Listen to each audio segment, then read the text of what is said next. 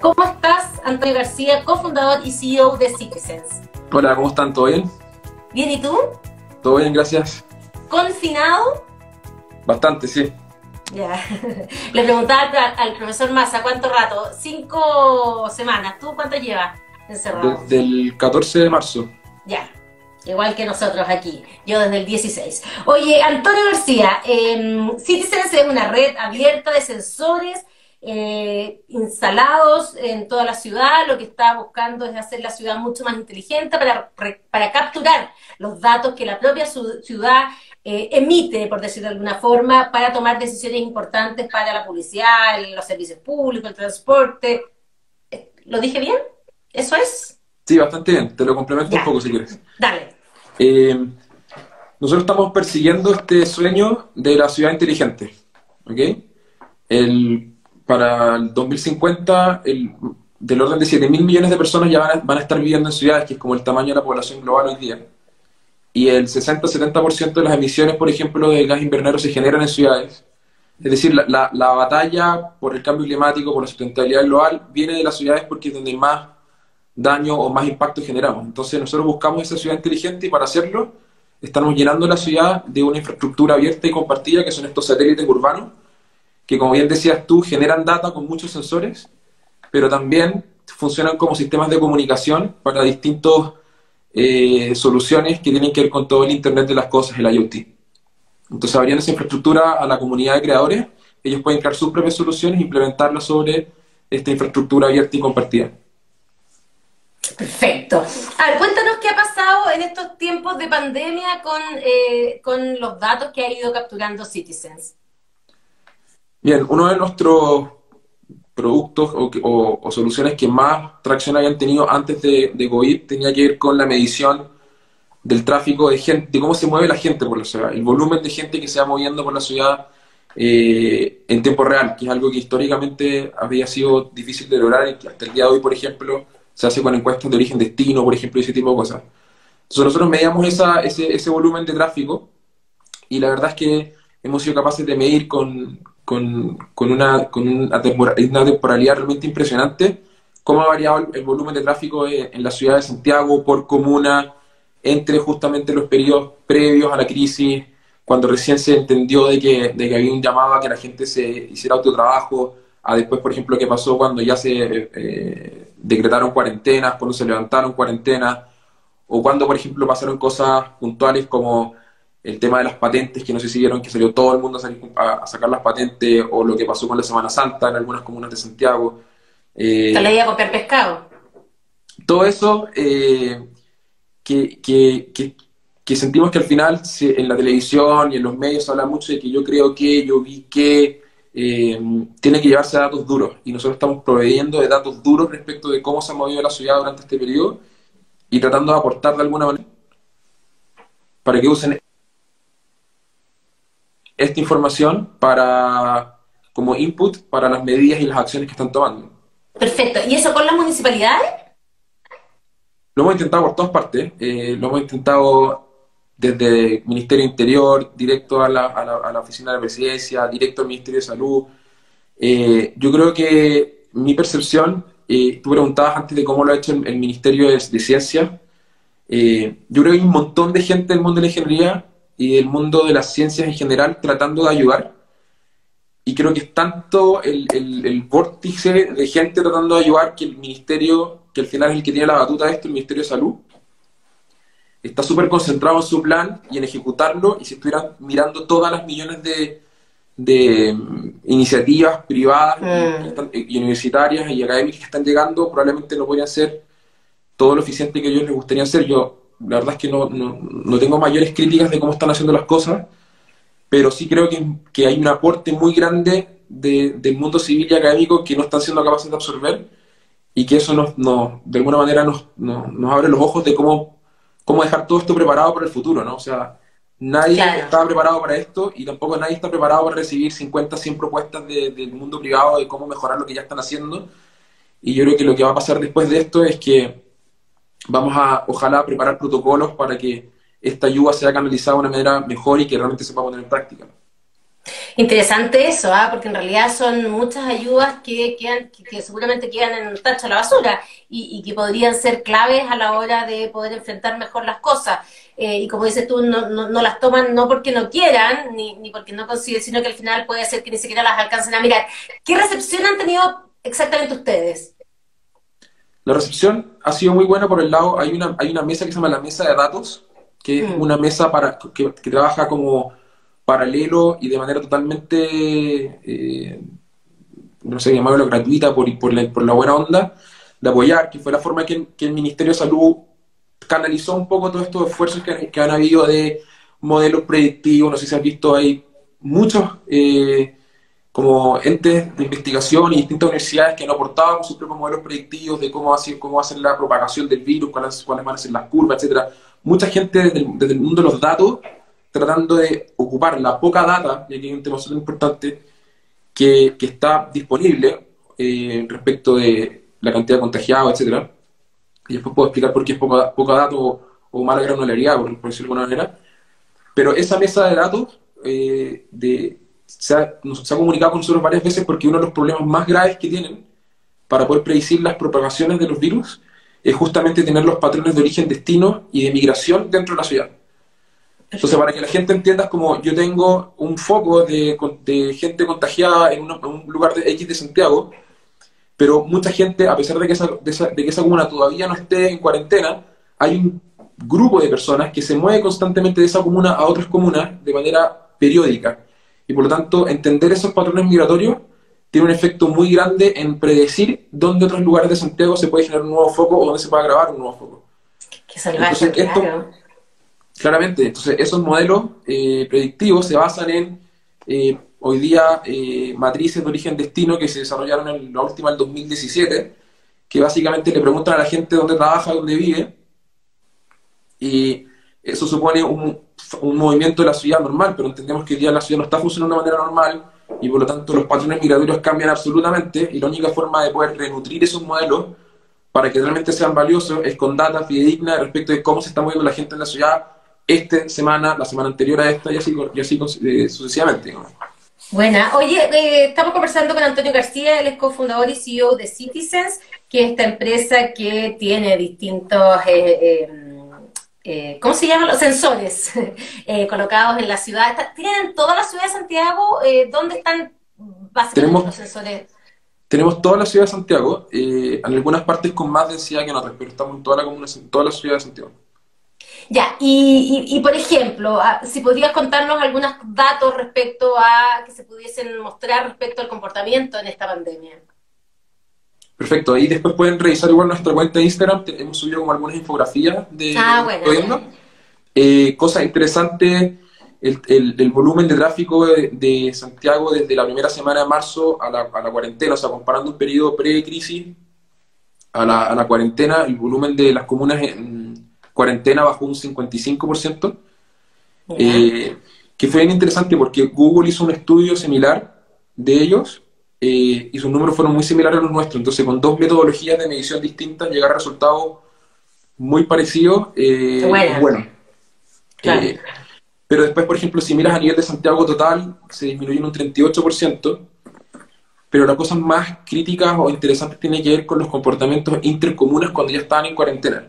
Entonces tienes comunas como Lo Arnechea, por ejemplo, que fueron las que más bajaron su, su volumen de tráfico durante la cuarentena, pero fueron las que peor se portaron en los momentos de, por ejemplo, Semana Santa o, ahora que salió, salimos de cuarentena en algunas comunas que, que, el llamado justamente era los que se pueden quedar en la casa, ojalá que se sigan quedando, y Lo Arnechea también fue la que más, más tráfico, volumen generó nuevamente, subió en un 38% respecto de su periodo en cuarentena.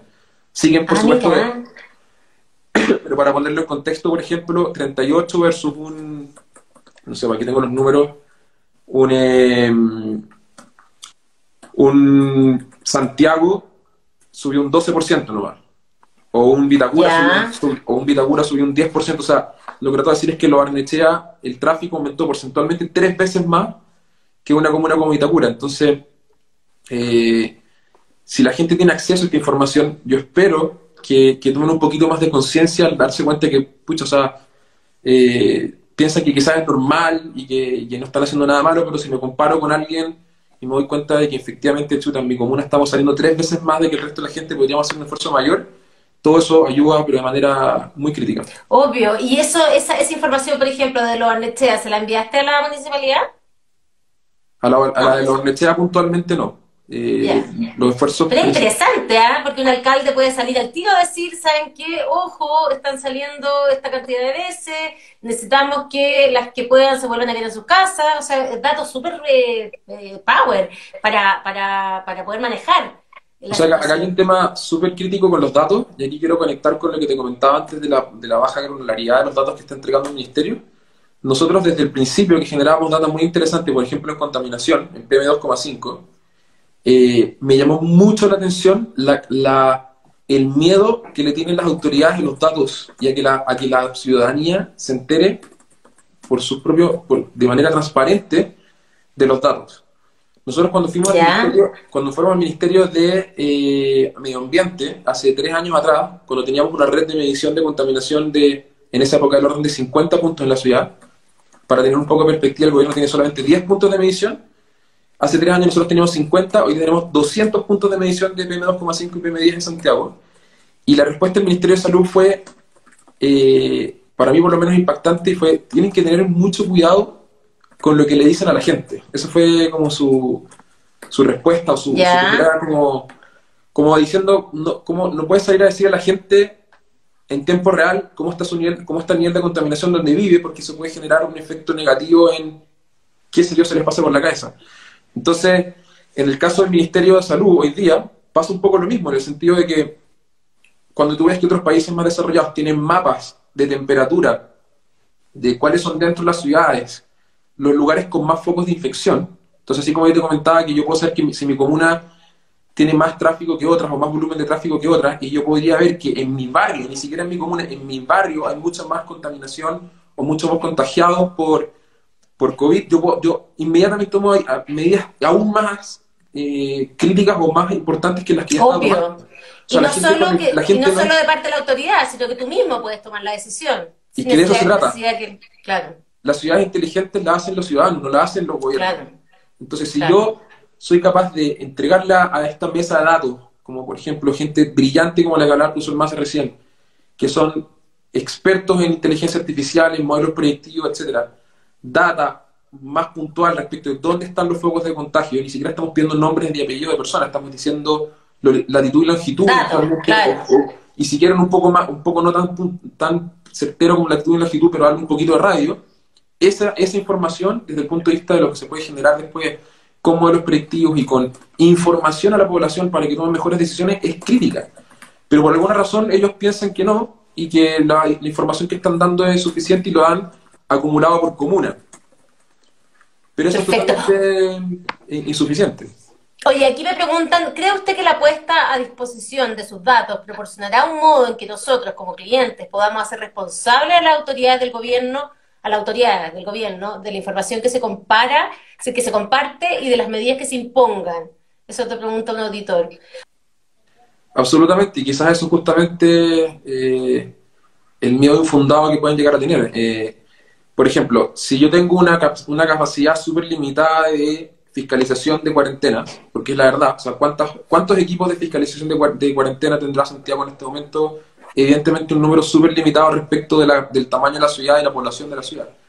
Entonces, cuando yo tengo que tomar hoy día decisiones de dónde hago esas fiscalizaciones, cuáles son las métricas que están decidiendo por respecto de dónde asignar esos, esos recursos de fiscalización. No, claro. no, no. Entonces, si yo tengo, si yo, si ellos tienen la capacidad y ellos saben de que ciertas comunas son las que están teniendo menos respuesta por parte de la ciudadanía, bueno, es ahí entonces donde yo tengo que focalizar todo mi esfuerzo y mis pocos recursos que tengo para garantizar los mejores resultados posibles. Entonces, si yo tengo la, si yo tengo la situación de que veo que lo Barnechea aumentó en un 30% el tráfico, pero los casos también aumentaron y la fiscalización se mantuvo limitada, bueno, por supuesto que alguien puede ser ahí eh, fiscalizador desde el punto de vista ciudadano y decir, bueno, si ya sabían que, la, que lo Barnechea fue la comuna que más subió en volumen de tráfico y respondió además la, el aumento de la, propagación, ¿por qué no han focalizado ahí sus recursos? Pero eso es una manera como miedosa ver el mundo, ¿no? Yo creo todo lo contrario. Yo siempre, siempre pienso de que mientras más uno se rodee de gente que te, que te hace ver más cosas y que te ayuda a hacer mejor tu trabajo, mejor. Eh, Obvio. Pero Obvio, o sea, parece lógico, pero, pero claro, pero es un nuevo mundo también, en el fondo. Es un nuevo mundo al que hay, que aprender a acostumbrarse a tener la data en vivo, por decirlo de alguna forma, y eso, la, el manejo político eh, no está acostumbrado exactamente a eso, o sea, es un cambio cultural también. Sí, y hay, hay temas regulatorios también, a ellos les debe preocupar, por ejemplo, el tema de la privacidad, lo han dicho todo el tiempo con el tema de... Sí, el ministro Mañalich lo con la protección de datos, el, mm. método de nosotros es totalmente anónimo. Nosotros no tenemos como, ni siquiera tenemos cómo saber cómo se llaman las personas. Eh, las empresas de telefonía pueden hacer estos patrones migratorios eventualmente, pero hay una, una, una, línea muy gris porque en el fondo ellos sí pueden hacer el cruce de datos de cada dispositivo con un nombre y apellido. Entonces, mm. cuando ya siquiera existe la posibilidad de que te puedan eh, trazar y te puedan en el fondo cruzar tu comportamiento de manera personal, eh, obviamente que les baja todo el pánico del tema de la privacidad y de la privacidad y los derechos de las personas de, de, no ser espiadas. Pero en el caso no es totalmente anónimo, entonces, eh, pero insisto, yo creo que tiene que ver más con la capacidad de, de adoptar en, en tiempo real un montón de iniciativas a, su no tener ganas de hacerlo. Yo creo que tiene que ver un poco más con eso. Perfecto. Eh, Antonio, ¿en qué está Citizens hoy día, más allá de la pandemia? Cuéntanos un poco eh, de, qué está ocurriendo con la empresa. ¿Quiénes son sus clientes hoy? Bueno, Citizens eh, está como todo el mundo, yo creo, en un proceso de adaptación muy fuerte, desde cosas, digamos, cotidianas como cómo trabajar desde manera remota, a temas mucho más complejos como, por ejemplo, cómo tener visibilidad de tu caja para los próximos cuánto tiempo, y ese cuánto tiempo es el que todo el mundo tiene un signo de interrogación en la cabeza. Eh, entonces, hemos hecho un esfuerzo muy grande desde cuidar la caja, bajando los costos al máximo, eh, para tener la mayor visibilidad, tener la mayor eh, vista posible. En inglés dice runway, no sé cómo se dice en, en español, pero los startups que todavía están en proceso de crecimiento y que necesitan mucha inversión, al final tienen una bolsa de plata, van generando ingresos y van aumentando su venta en el tiempo, pero esa bolsa de plata igual se les va a acabar en algún momento, porque te está saliendo mm. más plata de la que te está entrando. Y eso te da, según los gastos que tienes tú, una cierta cantidad de meses o horizonte con que antes de ese horizonte tienes que volver a levantar plata para poder seguir creciendo. Entonces la, la gran pregunta para todos los startups hoy día es, ¿qué es lo que hago para poder estirar eso lo más posible pero además hay un signo de interrogación muy grande respecto de ese, ese más allá posible cuándo va a ser. Hay gente que piensa que a final de año, he escuchado gente que esto no va a volver a ser normal hasta en dos años más. Harvard, la Universidad de Harvard sacó un estudio al, año 2022. Entonces, yo lo que estamos haciendo nosotros por lo menos hoy día es cuidar mucho a nuestros clientes actuales, es decir, ser muy regaloneadores en ese sentido, eh, y eh, enfocarnos mucho en que el producto que estamos haciendo cumpla obviamente cabalmente con lo que esos clientes o esos mejores clientes que tenemos eh, necesitan. A diferencia de otro momento del año o con otro, otra circunstancia que está en una lógica mucho más agresiva de, expansión, de salir a buscar nuevos clientes, de estandarizar aún más tu producto para que le sirva a más clientes que, de los que te sirven, los que le sirve hoy día. Hoy día, por el contrario, estamos con un modo de sobrevivencia que tiene que ver con eso, cuidar mucho la caja, cuidar mucho el equipo.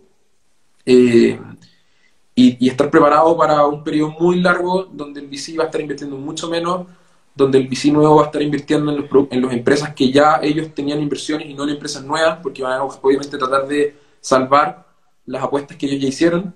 Mm. Eh, y un poco eso, eh, tratando, de adaptarnos a esto. Oye, hay, eh, bueno, ¿la página web cuál es? Citizens.co. Punto seco. Oye, ¿y hay información abierta que, que, estén eh, por, ahora, por la pandemia, para los ciudadanos, no? ¿Han hecho algo así? Eh, no, los esfuerzos que hemos hecho han, sido más directamente con la prensa. Nos han publicado varias cosas o estudios que hemos realizado en la prensa y, es, y las cuñas de, esos, de esas publicaciones, de esos estudios que hemos hecho, están igual en nuestro Instagram y en nuestro LinkedIn también. Hemos subido o sea, ahí uno puede buscar información. Sí, y tenemos plataformas abiertas igual para el tema de la contaminación. Dentro del de, sitio web de Citizens puede ir el producto AirMob, que es esta red de, medición ambiental que tenemos. Y en el, sitio web de AirMob hay un live map donde pueden ver en tiempo real cómo está la contaminación. Queremos empezar a, estamos trabajando en la, en la, exportación de la data para mostrar cómo ha sido la evolución de la contaminación del aire. Eh, en donde... ¿Es bien, impresionante? Tengo mis dudas, ¿sabes? Eh, ah, ya. Yo he escuchado al, ex ministro Mena hablando de que, de que, la reducción de la contaminación ha sido importante. Sí. Eh, nosotros hemos visto en ningún grado una reducción en la contaminación, ah, pero tengo mis dudas. Entonces estamos, estamos preparando un reporte con data dura de 180 puntos de medición, que son más o menos los que tenemos de un periodo de tiempo más largo, eh, para ver qué tanto es así. Eh, si, hay, si, hay, fotos satelitales de, por ejemplo, óxido nitroso que ha bajado mucho, eh, no sé si viste esas imágenes que subieron. Sí. Pero en, términos de material particulado, o sea, PM2,5 y PM10, tengo mis dudas y, vamos a revisarlo. y, lo, y apenas lo tengamos, lo, lo, compartimos no solamente en LinkedIn, Twitter, o sea, LinkedIn, Twitter y, y Instagram. Bueno, ya pues, Antonio García, cofundador y CEO de Citizens, lo único que podría decir es que ojalá las autoridades los consideren más para tener información eh, más real respecto a las decisiones que se van tomando y además, información súper abierta finalmente respecto a cómo nos estamos moviendo los ciudadanos en este caso. El tema de la contaminación es realmente maravilloso también, cómo pueden lograr, eh, medirla con AirMod. Éxito y toda la fuerza del mundo en esta eh, crisis Em, económica eh, de la pandemia. gracias a ustedes por la difusión y nada, el que quiera colaborar o necesita nuestra data para algo, nos puede escribir a través de Twitter o nuestro sitio web o Facebook o todos los medios que tenemos y felices de ayudarlos. Genial, buenísimo. Eh, muchas gracias. Que estés bien, Antonio.